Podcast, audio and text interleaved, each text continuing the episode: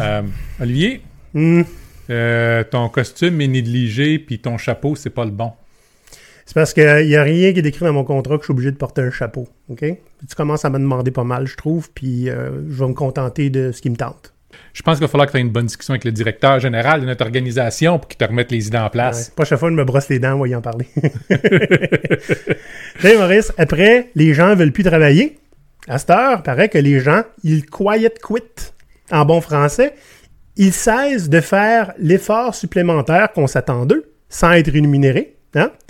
Puis, euh, c'est comme s'ils abandonnaient leur job tout en travaillant. Ouais. Fait qu'aujourd'hui, on va discuter de ce phénomène. Et puis, qu'est-ce que ça veut dire, tant pour les employeurs que pour les employés, parce que l'interprétation est assez radicalement différente pour un puis pour l'autre. Va regarder un coup Pirate Canada. Go Pirate Canada? C'est qui ça? C'est Maurice, puis papa. Maurice et Olivier sont deux pirates barbus qui sont toujours très cyniques avec les rhétoriques qu'on invente pour démoniser les employés qui ne font pas les quatre volontés de toute la chaîne hiérarchique au-dessus d'eux. Aujourd'hui, ils décortiquent le quiet quitting pour ensuite passer ce concept à la planche, à l'abordage.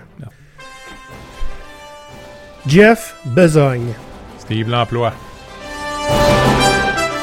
C'est quoi cette affaire-là de faire exactement ce qu'on te demande, ni plus ni moins? Hein? Vous avez jamais entendu ça, vous autres, l'expression dress for the job you want? Si vous êtes en bas de l'échelle, on s'attend à ce que vous soyez ambitieux puis que vous rapportiez autant que le VP. Puis là, peut-être que vous aurez de l'avenir. Hein? Autrement, j'appelle ça la médiocrité calculée. tu sais, nous autres, on n'a pas le choix de vous donner le minimum prévu par la loi. C'est la loi qui le dit, OK? Mais, Eh, on a les mains liées. Il n'y a rien qu'on peut faire pour ça.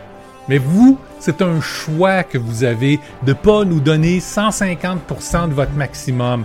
Non seulement ça prouve que vous avez aucune ambition puis que vous voulez pas attirer notre attention, mais vous nous volez du travail potentiel puis de, de- de la performance potentielle que vous pourriez avoir. Dans le fond, là, c'est un crime contre l'humanité de pas donner son 100%. Non, c'est Ouais. un crime contre nos actionnaires. Les seuls humains qui ont de la valeur. Mais moi, moi, moi, hein? Vous dites qu'on vous en donne pas assez, mais on fait beaucoup plus que vous pensez, vous saurez.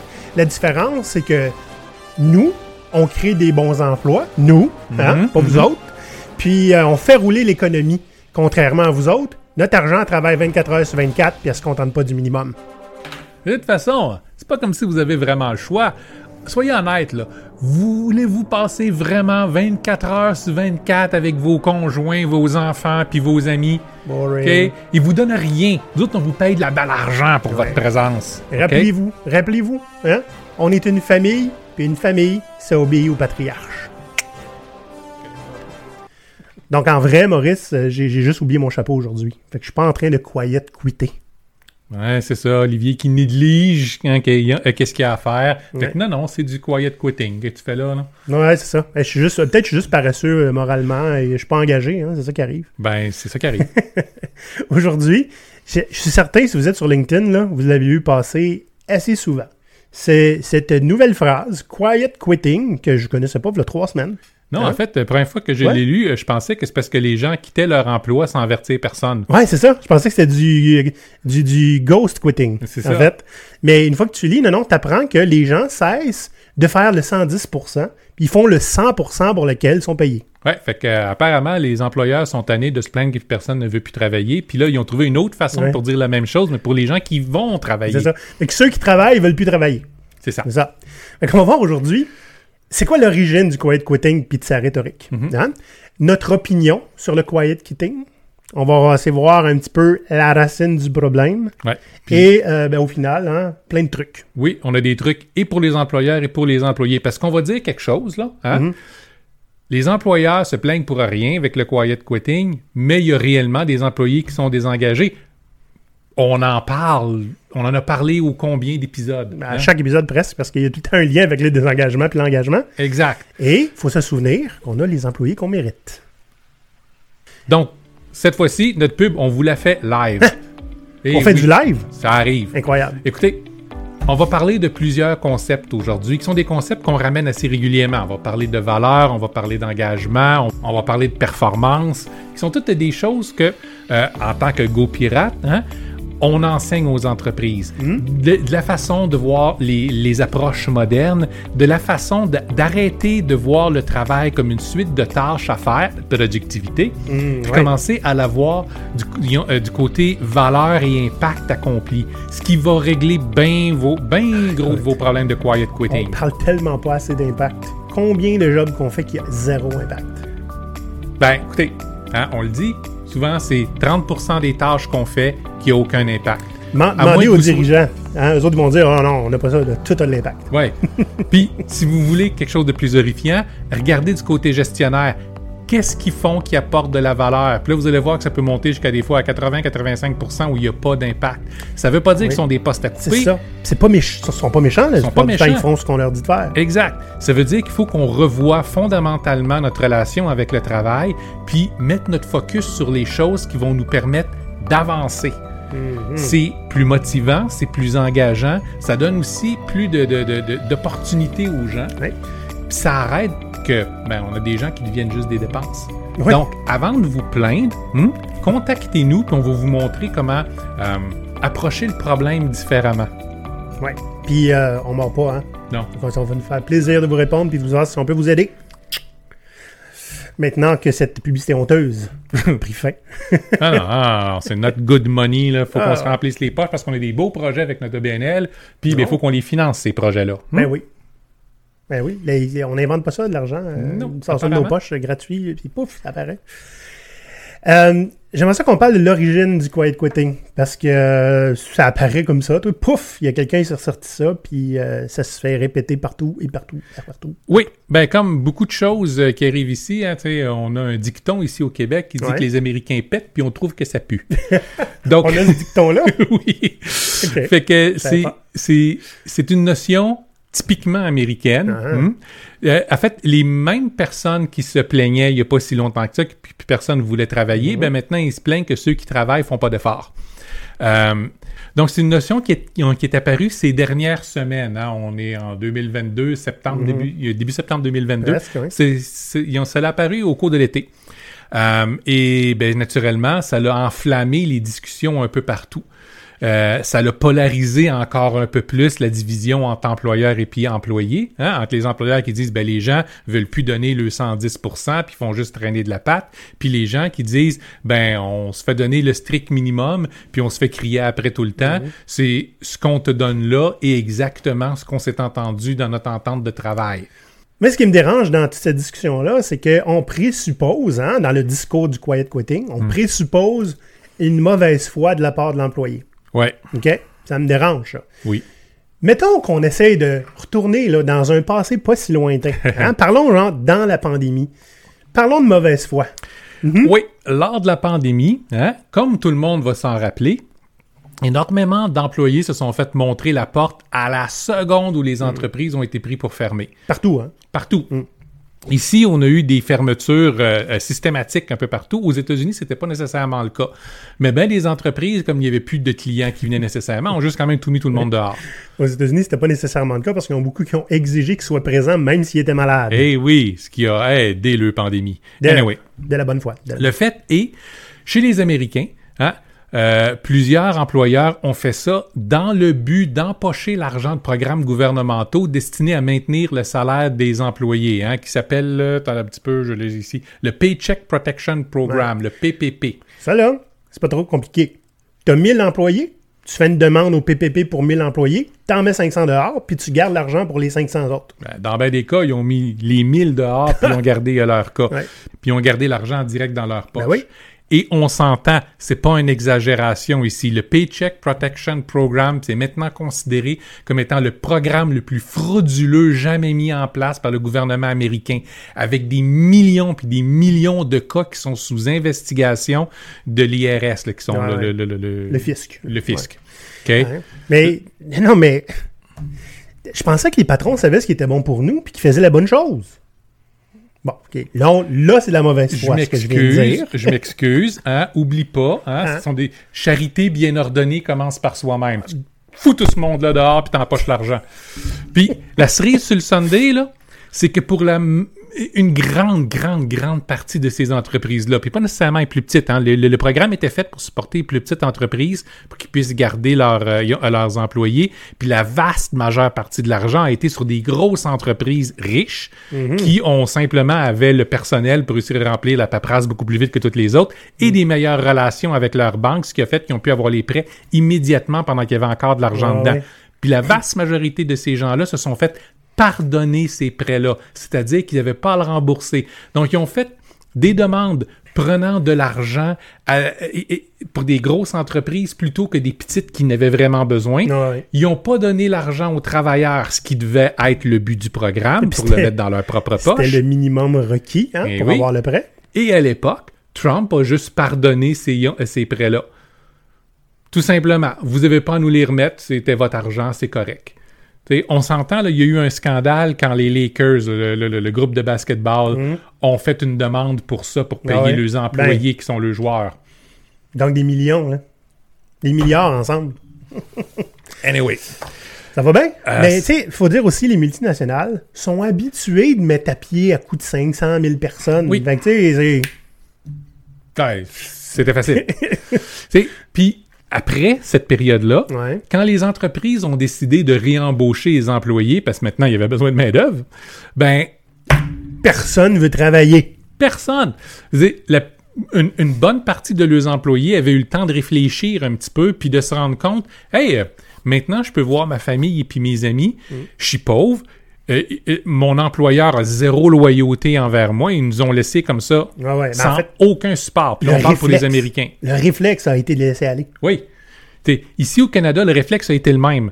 Mais au moins, le gouvernement a offert des programmes directement aux travailleurs pour qu'on puisse compenser le, le salaire qu'on avait perdu.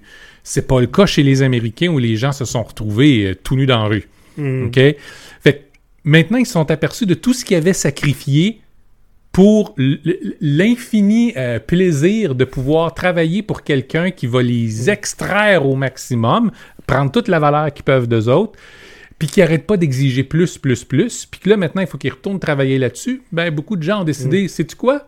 On n'ira pas. Mais pourtant, on a une pandémie, là. On a besoin que les gens s'investissent davantage, s'en remettent, sinon l'inflation va nous manger. Euh, ouais. Fait que beaucoup de ces gens-là sont retournés aux études ou encore ont simplement changé euh, de domaine. Donc, les places où la pénurie de main-d'œuvre est devenue la plus grande, ce sont les, les emplois les plus mal payés, Ouais. les moins bien encadrés, euh, les, les- les plus abusifs. Celles qui te payent même pas assez pour que tu puisses vivre ou survivre, là. Exact. OK? On s'entend. Là, on ne dira pas qu'il n'y a absolument pas de pénurie de main- de main-d'œuvre. Il y a une pénurie de certains spécialistes dans plein euh, de domaines. C'est vrai. Mais c'est pas le même problème que la pénurie de main-d'œuvre pour le genre de, de job qu'on voudrait pas que notre chien prenne. OK? Maintenant, c'est facile. On les donne à nos enfants puis aux personnes âgées. Puis ça fait tellement des belles histoires. La petite madame, Ah. elle a 99 ans. Ils ont Ben oui. Feel la good petite- story. la hein? petite madame, elle a 99 ans, puis euh, elle travaille 6 jours semaine. Et je me souviens, la fois qu'on est allé se prendre un café et qu'on a été servi par un petit gars de 12-13 ans, là, euh, Mhm. ça a été, euh, ben, je veux dire, comme, c'est pas le premier de 12-13 ans qui travaille. Non, Hein? moi, je travaillais à cet âge-là. C'est ça. Mais ça a été awkward. Un C'était- peu. un malaise. tu sais. Donc, beaucoup Ben des employés ont eu le temps pour vivre un peu, puis réaliser que, ben, travailler dans des conditions euh, pitoyables qui ont enduré pendant des années pour l'opportunité de sacrifier leur vie de famille puis leurs intérêts personnels juste pour remplir les poches d'un patron qui, clairement se fout d'eux autres, c'était plus intéressant. Donc, tout ça, ça l'a donné la rhétorique de les gens veulent plus travailler. OK? Comme on le dit euh, assez régulièrement, c'est pas qu'ils veulent plus travailler, c'est qu'ils veulent plus travailler pour toi. C'est aussi, c'est simplement un changement de focus sur ce qui est important pour nous. Ouais. Parce que avant la pandémie, c'était très, très naturel d'avoir de l'ambition, puis beaucoup d'ambition. C'est pas tout le monde qui en avait. Ben, c'était Mais- socialement vu comme Ouais. la norme c'est acceptable. ça, c'est ça, tu sais. T'as de l'ambition professionnelle, puis c'est normal d'en avoir, etc. La première question qu'on pose aux gens après c'est quoi ton nom, c'est c'est quoi que tu fais dans la Ouais, vie? C'est ça. Et là, que la pandémie, parce qu'on a eu le temps de s'investir pour autre chose, nous, Mhm. notre famille, euh, on se rend compte qu'il y a un shift. Moins d'ambition professionnelle, davantage de limites personnelles. Ouais. Voici où je tire la ligne par rapport à mon travail. Mhm. Parce que j'ai goûté c'est quoi profiter du temps avec ma famille, puis mes proches, puis mes amis. Puis j'aime ça. Je veux plus sacrifier ça. Là. Puis dans un autre contexte économique, ben ces réalisations-là auraient fait, ça te fait une belle jambe, hein, retourne travailler parce que sinon tu mangeras pas. Mais parce que tellement de gens l'ont eu en même temps, forcés par ces employeurs qui les ont toutes mis dehors, ben suffisamment de gens en même temps ont fait cette réflexion-là, puis ont maintenant le choix d'emploi parce qu'il y a des ouvertures partout. Donc, Ouais. Le pouvoir est tombé entre les mains des employés plutôt que des employeurs. Puis ça, à la grandeur du monde. hein. Euh, si vous faites un tour sur LinkedIn, vous allez voir ô combien a d'employeurs qui s'indignent incroyablement de cette situation-là, que ça n'a aucun bon sens. Les employés sont bien trop puissants.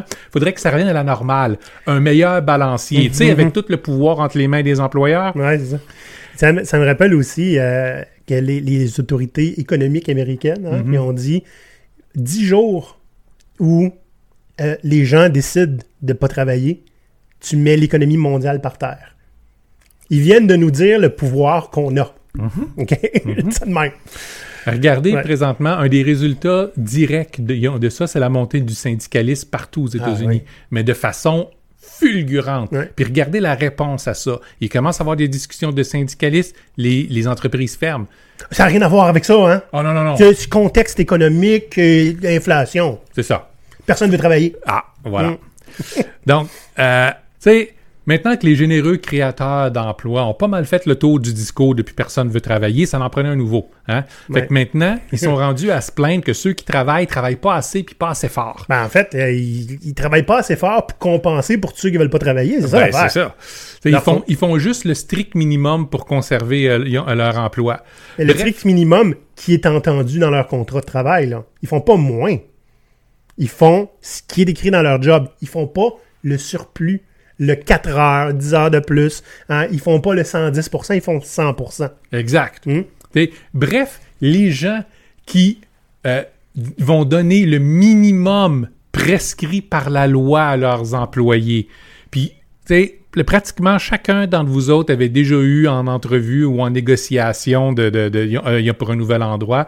J'aimerais ça avoir une troisième semaine de vacances. Non, euh, le minimum prévu par la loi, c'est deux semaines plus X nombre de jours de congé de maladie. C'est ça que t'as. OK?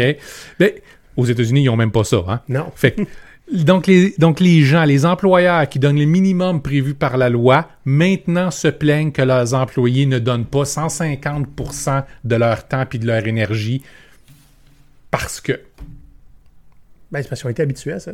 ben oui, ils ont été habitués à ça pendant longtemps, puis maintenant, c'est plus de même que ça marche. Fait que ça, c'est le contexte du quiet quitting tel qu'on le voit aux États-Unis, puis qui se, puis qui se réverbère un peu partout dans le monde aussi. Moi, je, je comprends pas le problème. Je trouve que c'est une façon de motiver les troupes qui est absolument euh, impeccable. Oui, Tu sais, le- tu, tu les blâmes, puis euh, tu les fais sentir mal. Il me semble que c'est comme ça que tu travailles plus fort. Olivier, on produit pas assez. Pourquoi est-ce que tu traînes les pieds comme ça? Ouais. Hein?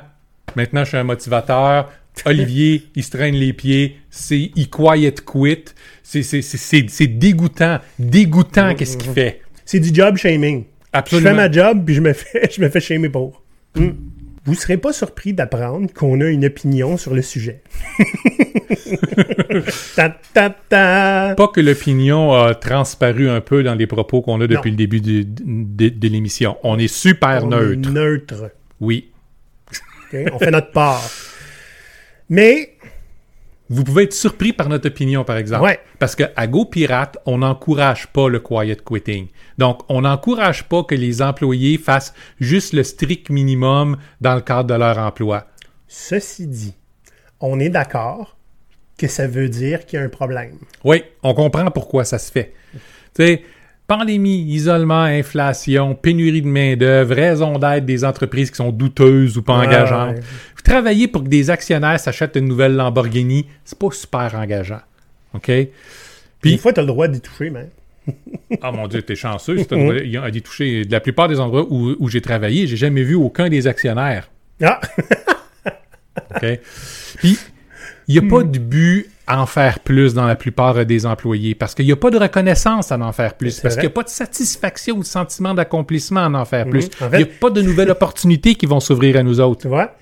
Si tu le dis, tu passes pour quelqu'un qui veut briller plus que les autres, qui veut passer par-dessus les autres. Fait que tu fais ton 150% sans le dire. Et là, tu es un bon employé. Ouais. Fait que ce sera pas vu, puis tu seras pas récompensé, Mm. puis il y aura rien euh, de ça, mais c'est ça qui est attendu de toi. Ouais. OK? Donc, à cause de, tout ça, c'est normal que vos employés soient désengagés. C'est normal que vous, en tant qu'employé, vous soyez désengagés.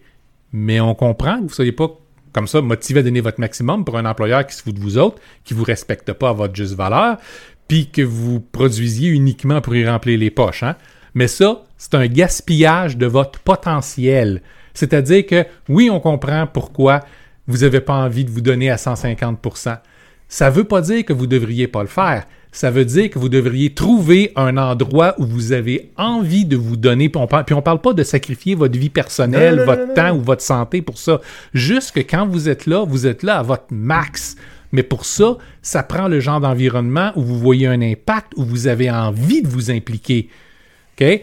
Ben, souvent, le problème, donc, c'est pas l'employé. Le problème, c'est l'employeur. Ah, ou l'environnement dans lequel il travaille, c'est sûr. Ça vient avec. C'est sûr, c'est sûr. Mais oui. Puis on en entend encore aujourd'hui des employeurs qui vont se dire Moi, que mes employés soient motivés à travailler, c'est pas mon travail, c'est pas ma ça. job. Ça, Ça vient avec les postes. Si tu vient avec ici- la poignée de change que je lance dans leur direction générale. Si tu viens ici, je t'engage, là. Fait que t'es engagé. Ah ouais!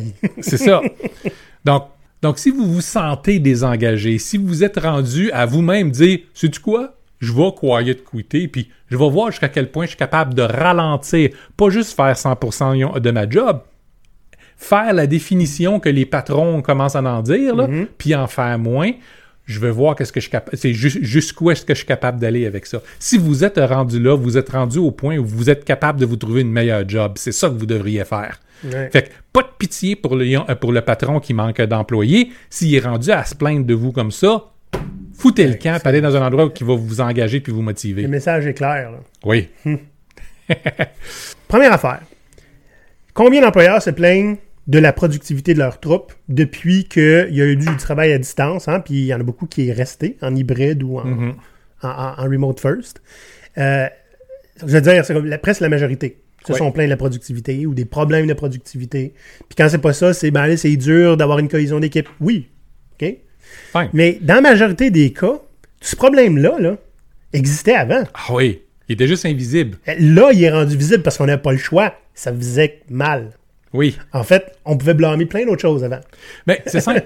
Avant ça, on demandait souvent à nos employés d'être occupés ou avoir l'air occupés. Fait qu'ils Ouais. vont faire des tâches qui n'ont pas d'impact. Ils vont juste Inconséquentes. in- in- Ouais. inconséquentes. Puis s'il y a des trous, ils vont les passer en rencontre. Ouais. Fait que les gens ont toujours l'air d'être occupés ou ils vont se promener avec quelque chose en dessous du bras. Tu sais, ils ont l'air de travailler, puis là, on se sent plein d'accomplissements en tant que ouais. patron, en voyant toutes nos belles petites abeilles qui travaillent comme Ben, ça. T'as peu, t'as peu. Ça se peut qu'il y en aille. Ça, se- ça se peut que je me book une salle, je m'en vais travailler là, jaser avec lui, puis tu sors de là avec une idée de malade. Ça se peut. Oui. C'est juste pas la norme. Non.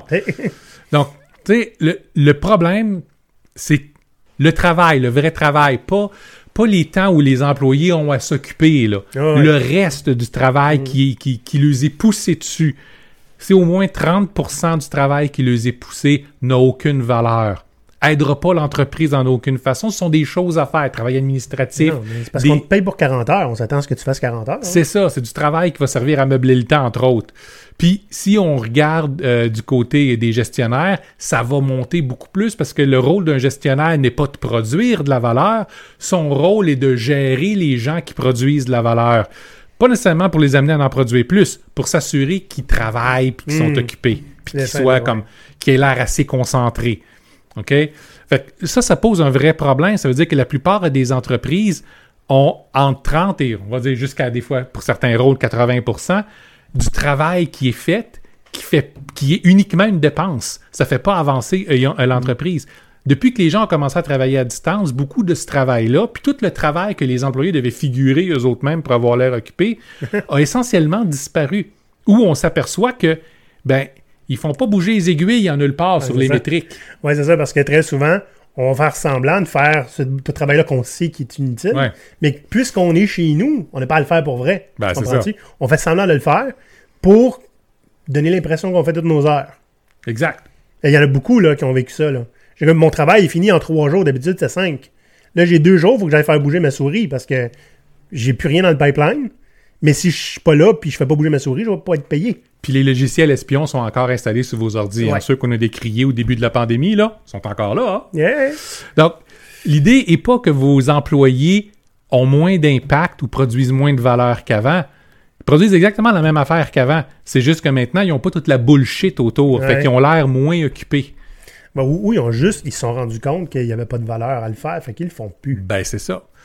Donc, si vous voulez améliorer l'impact puis la valeur qui est produite dans votre organisation, sincèrement, si vous voulez faire ça, c'est impératif, impératif, vous ne pouvez pas passer à côté, là, d'intégrer une notion de valeur au travail. Puis pas juste de dire si quelqu'un vous dit que cette affaire, ça a beaucoup de valeur parce que c'est pas vrai. OK? C'est, c'est, c'est pas tout le travail qui a de la valeur. faut voir qu'est-ce qui permet d'amener l'entreprise plus loin. OK? Qu'est-ce qui permet d'améliorer les bonnes métriques, des métriques sérieuses? Oui. Ça, ça veut dire qu'il faut revoir entièrement notre dynamique avec le travail pour tous les employés. Puis cette révision-là va être encore plus grande pour les gestionnaires parce que c'est pas des gens qui sont inutiles, ce sont des gens qui ne font pas quelque chose d'utile. Il y a une différence entre les deux. Des gens talentueux, bien instruits, souvent très intelligents, Bien payé aussi. bien payés. Mhm. Si on les met à produire de la valeur ou, ou- ou- à s'assurer que la valeur produite est produite plus facilement, plus grande quantité, avec moins de problèmes, soudainement, ils deviennent beaucoup plus efficaces. Là, soyons, soyons clairs. là. De, de faire ce changement de, de relation-là avec le travail, OK, puis de mettre le- le- le- la priorité sur l'apport de valeur plutôt que le nombre de tâches faites, par Ouais. exemple, euh, ça permet pas juste de, de, ben, de rester engagé, parce que je veux dire, quand tu vois que tu as un impact, c'est plus intéressant que quand tu fais du travail, tu sais qui sert à rien. Mhm. hein. Mais c'est ce qui nous a permis, entre autres, nous, dans, dans notre euh, parcours, d'aider des entreprises à passer à la semaine de quatre jours. Hein? Avec une augmentation de la productivité plutôt qu'une diminution. Hein? De on fait le travail mieux, Ouais. dans le fond. Puis on fait pas ce qui n'a pas besoin d'être fait. Ouais. D'amener des équipes euh, qui étaient, ben, euh, qui avaient une structure très hiérarchique à des équipes qui vont vers l'autogestion, qui prennent leurs propres décisions, qui gèrent leur propre budget.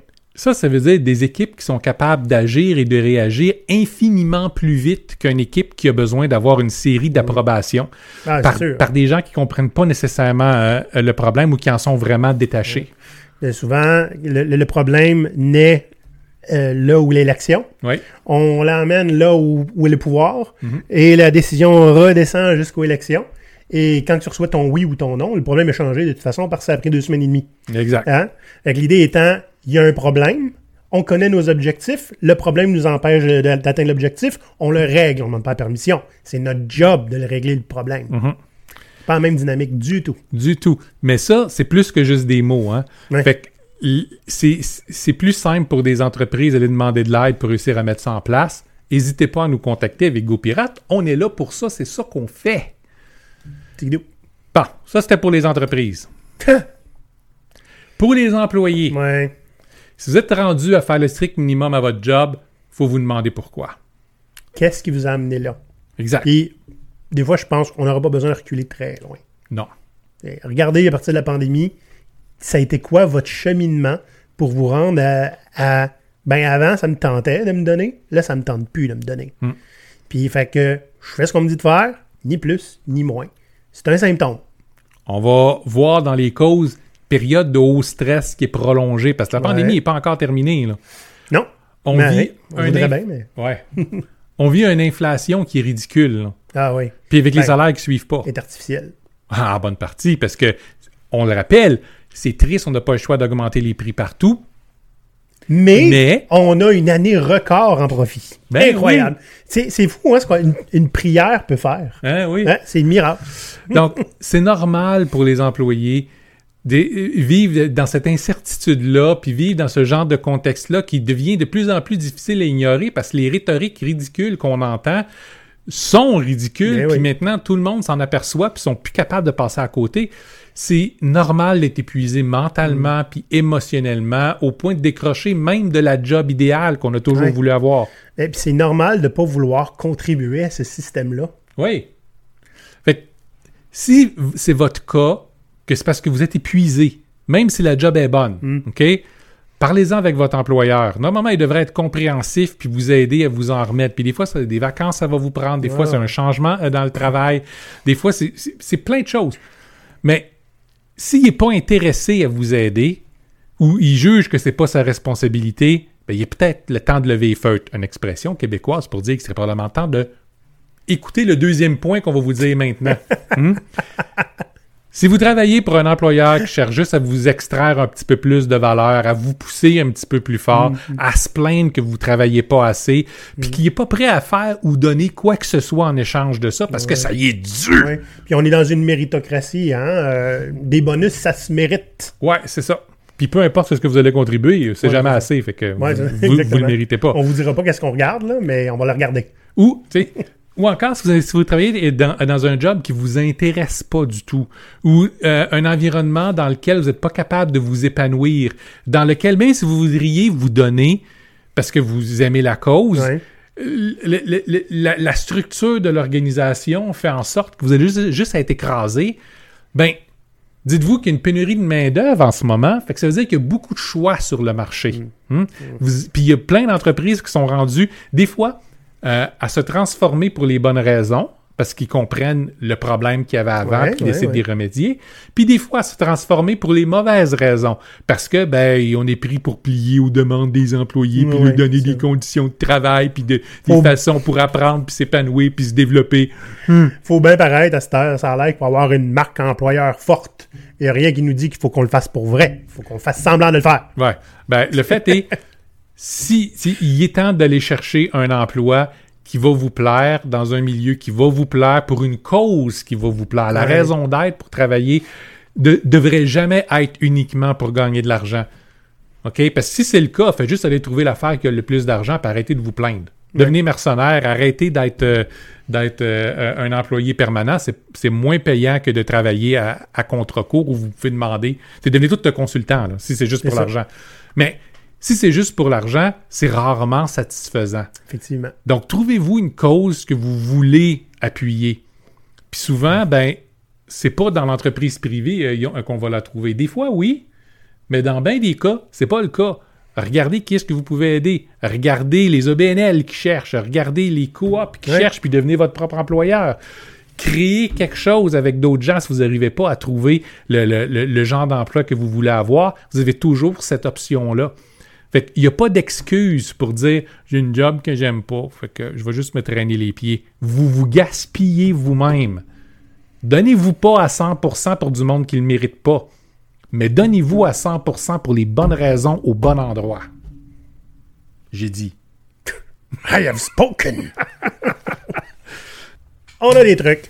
Trois trucs pour les employeurs, Mhm. trois trucs pour les employés. Dites pas qu'on n'est pas généreux. Non, non, on est très généreux. On donne notre 200%. D'habitude, Yep. c'est trois trucs, point. Hein? Fait que pour les employeurs, là, demandez-vous, les emplois que vous offrez, hein, que les- vos, vos ouvertures de poste, est-ce qu'elles sont motivantes pour les employés? Puis engageantes? Pourquoi quelqu'un ferait ça à part que tu vas lui donner de l'argent en échange? Tu sais, les employés ne viendront pas travailler pour vous parce que vous avez un besoin. OK? Ouais, c'est ça. Moi, j'ai besoin que quelqu'un appuie sur ce bouton-là à répétition à toutes les 7 secondes pour toujours. C'est pas motivant, ça. Non. Mais à la limite, si vous êtes honnête, puis vous le dites en, en avant, en avance, hein, Oui. on respecte ça. Mais c'est quand même pas motivant. OK? Des fois, il faut motiver Ouais. ces- gens-là d'une autre façon. C'est un emploi qui est ridicule qu'un singe serait probablement capable de faire. Si vous refusez de juste l'aut- l'automatiser, vous allez avoir payé quelqu'un cher pour le Ben, faire. ça. Donc, bref, si les emplois que vous offrez sont pas engageants ou motivants, Mhm. ben, il faut ou bien accepter les conséquences qu'on est en train de vivre, ou changer ça pour quelque chose de mieux. Yep. Pas facile, mais ça se fait. Ça se fait. Puis c'est pas si difficile que ça. faut juste changer sa façon de penser. Puis le problème, Ouais. c'est que, ben, on est pris dans nos pensées. Mais il faut que ça soit dans aussi. nos structures. Fait que ça prend quelqu'un ou un, un- un événement qui va nous faire changer. Puis, il faut aussi changer la façon de penser globalement dans l'entreprise. C'est ça qui est difficile. Ça ne peut Ouais. pas être juste comme une personne au RH qui s'occupe des descriptions d'emploi. Non, ça, c'est pas la description de poste qui est le problème, c'est le poste lui-même. Ah, des fois, il y en a qui sont problématiques aussi, Ah, mais ben ça, on n'en parlera pas aujourd'hui. Si vous voulez que les employés s'investissent dans votre entreprise de la même façon que vous, vous le faites en tant que propriétaire d'entreprise, puis ça, on l'entend souvent, là. Moi, je veux travailler 7 jours, 12 heures par jour. Ben oui, c'est sûr, c'est votre business. Vous avez quelque chose à y gagner. Vos employés, non. Oui. Mais en fait, euh, même s'ils faisaient la même chose, là, il n'y aurait jamais ce que vous vous retirez, puis je parle pas juste de l'argent. Puis Hein? ça, ça inclut, même si vous me dites mon entreprise n'est pas encore rentable, on s'en fout. Vous vous investissez comme ça pour le potentiel de votre entreprise. Ce potentiel-là, les employés, ils goûteront jamais parce qu'ils ont une job, elle est définie. Puis quand vous allez faire des profits, vous ne serez pas en train de les redistribuer partout. Ils vont être dans vos poches parce que vous allez dire, ben j'ai souffert assez, puis j'ai investi assez, c'est normal que ce soit à moi. Fait que si vous voulez avoir des employés qui s'investissent comme s'ils étaient des propriétaires, la solution est simple. Faites-en vos partenaires. Puis oui, juste en disant ça, il y a probablement trois, quatre crises cardiaques qui viennent de se faire ou des crises Ouais. d'apoplexie. Puis euh, je, vais investir dans des compagnies qui euh, font des médicaments pour le cœur. Ouais. OK. C'est plate, là, mais c'est ça. Si vous voulez des gens qui se défoncent comme s'ils étaient entrepreneurs, d'engager des entrepreneurs avec vous. Puis ça, on en a fait un épisode récemment. Hein? Ouais. Euh, la- la- les employés entrepreneurs, est-ce que c'est une solution à la pénurie de main-d'œuvre? C'est une des solutions, je pense. Absolument. Ouais. Puis une, une- grosse solution. Ouais. Puis en fait, qui détonne, c'est ça qui est surtout intéressant. Exact. Et ça Puis se fait si, pas ailleurs. si vous, vous le faites pas, dites-vous que c'est possible que vos employés se disent Hey, on a toute l'expertise pour la faire Hmm. marcher, cette boîte-là. On a-tu besoin d'un boss? Hmm. Ah! Il y a, euh, on a souvent parlé de la, la- la triade euh, nécessaire pour la motivation, Ouais. hein, puis l'engagement, c'est-à-dire la maîtrise, l'autonomie, puis la raison d'être. Mhm. Est-ce que vos employés ont une- un contrôle, le moindre contrôle ou une partie de contrôle sur cette triade-là? Parce que si c'est pas le cas, il serait peut-être temps de sortir 20 quelques dollars, hein, d'aller acheter le, le livre Drive de Daniel H. Pink. Ouais. Très intéressant. C'est euh, Drive, le secret sur ce qui nous motive. C'est en français. Euh, vous pouvez le trouver en anglais aussi, si vous préférez l'anglais. Ouais, puis ça, on en a déjà parlé euh, dans le passé, dans plusieurs épisodes, en fait. Si vous voulez vous donner la peine de lire le livre, de comprendre qu'est-ce qu'il dit, puis d'agir en conséquence, bravo pour vous. Si vous jugez que c'est une perte de votre temps, assumez. Rien qu'on peut faire. Fait que, oui, je sais, les trucs qu'on a pour les employeurs sont pas ceux que vous auriez voulu entendre. Il n'y a pas de magic bullet. Ça veut Non. dire que ce que vous devez faire, c'est de changer votre organisation, votre approche avec le travail, votre approche avec les employés. Puis, ben c'est ça, vous devez le changer. Sinon, ben assumez que vous voulez pas euh, euh, le changer, puis que les conséquences que vous vivez présentement vont être permanentes. Tu sais, j- une chose à dire là-dessus, là, c'est qu'on peut se plaindre ou on peut faire quelque chose. Exact. OK? Puis pour faire quelque chose, je parle pas de se battre contre les employés puis fermer les shops quand ça se veut syndiquer. OK? C'est d'essayer d'offrir quelque chose de plus intéressant pour que les gens aient envie de travailler avec vous autres puis qu'ils puissent vous aider à aller plus loin. OK? Euh, tu sais, il y a le can't or won't. C'est ça. Donc, si vous êtes un employé, on a aussi Ouais. des trucs pour vous autres. Si vous n'avez pas la motivation pour faire le strict minimum hein, ou, ou le, le 100% de votre description de tâche, hein, demandez-vous pourquoi. Parce que peut-être que vous avez besoin d'un peu de, d'un peu de lousse, Ouais. hein, d'un peu de slack, de prendre du recul. Ouais. tu sais. Puis Ça, c'est correct. Oui, ça arrive à tout le monde à un moment ou à un autre de nos vies, surtout ces temps-ci. Puis ça se peut, c'est pas automatique, Mhm. que vous ayez à considérer vos options. Oui. Voir est-ce que quelqu'un d'autre mérite davantage mes efforts. Et puis ça, c'est quelque chose qui est important. On parle d'agentivité. Mm. Dites-vous une chose, vous devriez jamais être victime dans, un, dans le monde du travail. Vous avez des expertises et puis des compétences, vous allez les offrir à, un- à- à- à une entreprise. OK? S'ils ne respectent pas ça, puis s'ils les utilisent pas à bon escient selon vos termes, ben trouvez-en une qui va le faire. Tu- Vous ne devez pas votre travail. Mm. Tu viens de me faire penser, là. Vous devriez jamais être une victime de votre travail puis de votre carrière. là. On a un livre qui est sorti, nous autres. gopirate.com baroblique shop. Un livre en PDF qui est exactement ça. Le manuel pirate, comment vous euh, faire sortir le pirate en vous Uh-huh. et vous réapproprier votre carrière. C'est à peu près ça, les mots, là. avec à peu près chaque paragraphe que c'est un truc intéressant Ouais. pour vous autres. Fait Il y a ouais, 200 pages de contenu intense. intense. Mais Euh, facile à lire. Oui, ben oui, oui. Puis dans n'importe quel ordre, en fait. C'est ça qui est le fun, ouais. Bon, Si Si votre boss se plaint que les gens quiet quit hein, sur leur temps de travail en plus, hein, euh, c'est peut-être un, un bon indicateur de comment ils considèrent ses employés.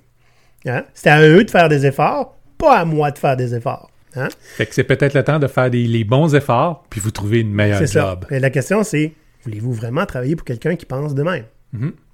Là, si vous n'avez pas encore compris, là, le- la, la trame de fond de tous nos trucs, là, c'est que il n'y a aucune entreprise qui a un droit acquis à survivre. S'ils sont pas prêts à s'adapter, s'ils sont pas prêts à avoir des. à, à- à faire en sorte que les employés ont envie de travailler pour eux autres, ben ils en auront pas. Pourtant, il y a des, géné- des généreux créateurs d'emplois. En tout cas, Troisième truc, si vous vous en sentez l'ambition, OK? Fait que ça, il faut que vous connaissiez un peu votre milieu de, de travail pour voir si ça vaut la peine ou pas. Tentez de voir ce qui peut causer le manque d'impact ou d'efficacité. OK? Dans la majeure partie des cas, c'est une mauvaise gestion. C'est euh, une grande quantité du travail qui a peu ou pas d'impact. Puis, oui, on vous dit ça en connaissance de cause parce que c'est ça qu'on va euh, régler chez tous nos clients. Parce que c'est ça que vous nous rapportez, tous les employés qui viennent se plaindre de leur travail, et Dieu sait que vous êtes beaucoup. c'est toujours les mêmes choses qu'on entend. Fait que oui, chaque entreprise est un, un- un- un flocon de neige unique avec des particularités que personne d'autre a, mais c'est tout le temps les mêmes dans les problèmes. OK? fait que ça peut être une bonne façon pour vous de vous distinguer en, en- en apportant des idées pour réformer l'entreprise pour laquelle vous travaillez.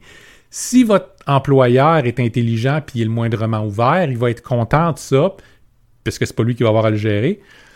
Puis euh, vous allez réussir à accomplir quelque chose puis améliorer votre milieu euh, de travail, qui était le discours original qu'on avait avec nos pirates jusqu'à temps que, ben, on voit a beaucoup de, de- de- de- de propriétaires d'entreprises qui sont pas intéressés à ce que leur entreprise va bien.